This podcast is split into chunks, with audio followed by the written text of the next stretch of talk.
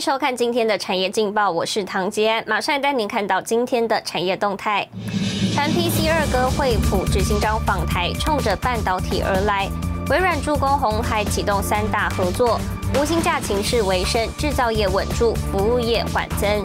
产业关心水情，旱灾应变中心三号召开第九次工作汇报。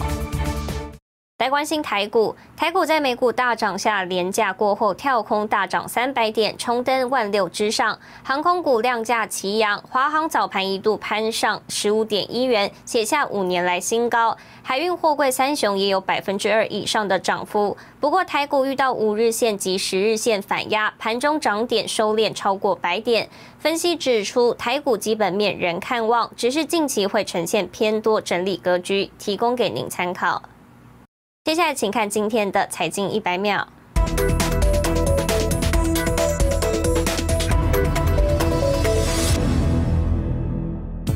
全球晶片出现缺货潮，而掌声响起。中国作为全球晶片用量最大的市场，传出行动处理器大厂高通对中国手机业者的交货期延长至三十周以上。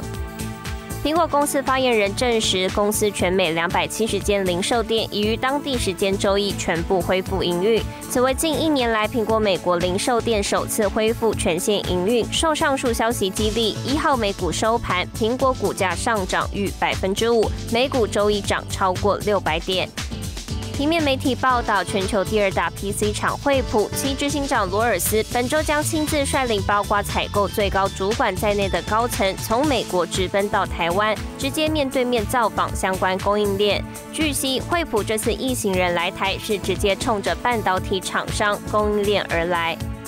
雅虎日本母公司 Z Holdings 与免费通讯软体大厂 Line 今天宣布完成合并，成日本最大 IT 企业。日媒报道，总营业额约一兆三千亿日元，约新台币三千四百亿元。新唐亚太电视整理报道。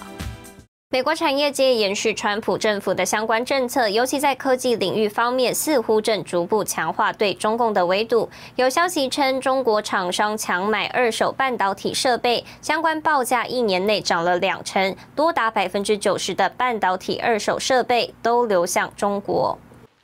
台积电传出将在美国扩大建厂规模。华尔街日报引述美国官员报道指出，拜登政府正在根据半导体、人工智慧、量子计算、五 G 等先进技术组成不同联盟，好对抗中国大陆科技发展。而台湾有望扮演关键角色，加入美国筹组的半导体联盟，力抗中共。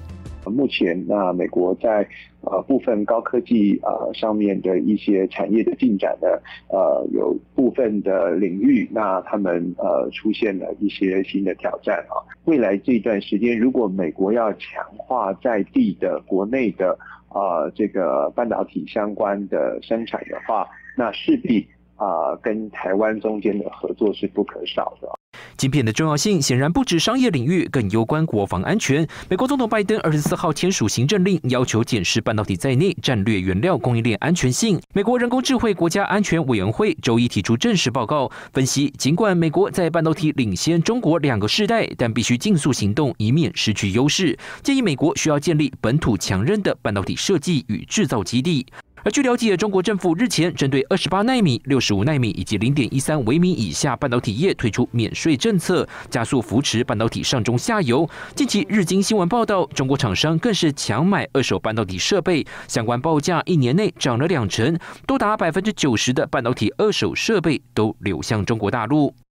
第一，它如果要取得先进制程有关的设备，仍然会受到美国。包括像呃国际上瓦森纳协定的这一些的管制啊，所以它一定会有它的困难。那至于刚刚所提到的一些呃像八寸啊制啊八寸晶圆这一些呃制程当中所需要的相对成熟的这一些二手的设备，坦白来讲，目前在全世界的市场上也是很缺啊。啊短期之内啊要靠着这些外来的设备材料去提升它的半导体相关的。啊，能耐有其难度。中国当局原先计划二零二五年半导体自制率要达到百分之七十，但产业界并不看好。研调机构 IC Insight 预测，中国未来半导体设备自给率到二零二四年预估只有百分之二十点七。新台电视沈维彤，台湾台北报道。带您看到今天的国际重要财经报纸信息。彭博社，沃尔玛挖角前高盛消费银行业务主管，掌舵旗下金融科技初创公司。金融时报，巴菲特警告投资人应远离固定收益债券。华尔街日报，美联邦疾病防治中心批准交生疫苗使用。日本产经新闻，日本雅虎与赖经营合并，总用户超过三亿人，成为日本最大 IT 产业。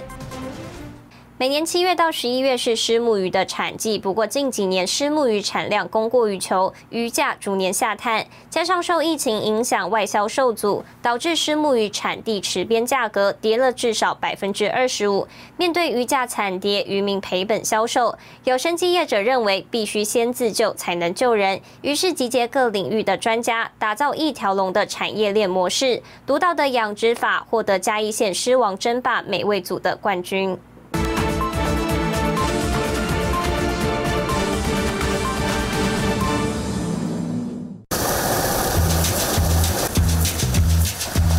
忙着捕捉虱目鱼，这是每年七到十一月台湾鱼塘常见的景象。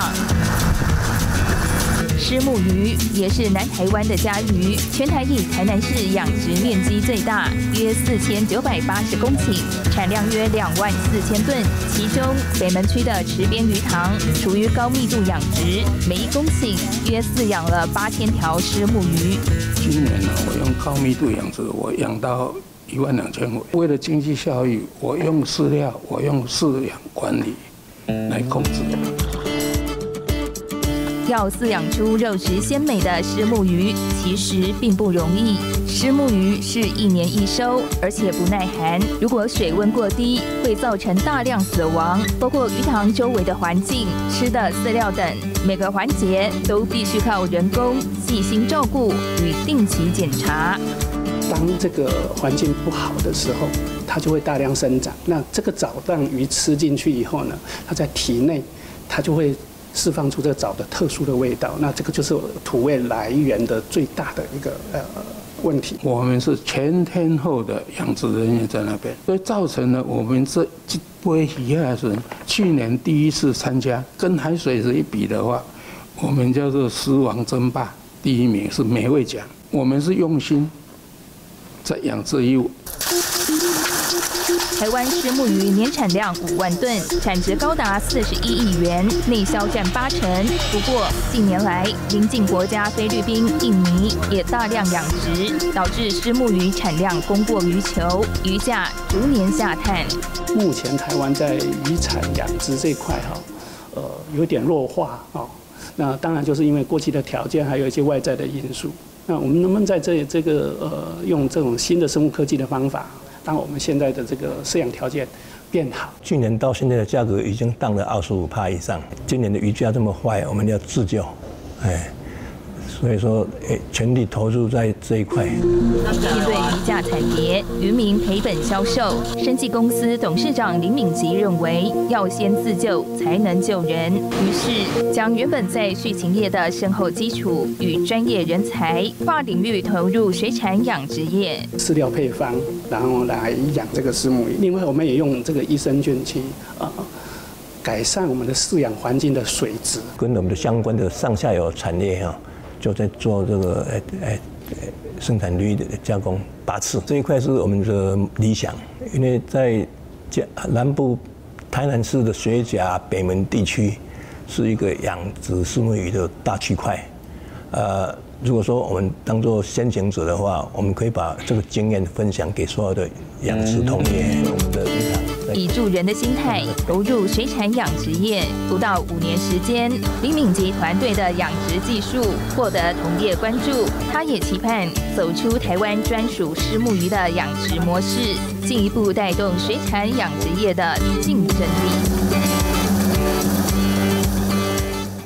带您看到明天三月三号星期三有哪些重要的财经活动。美联准会公布合皮书，国发会发布一月景气对策信号，台北国际自行车展登场，群创法说会。谢谢您收看今天的产业劲报，我是唐吉安，我们明天再见。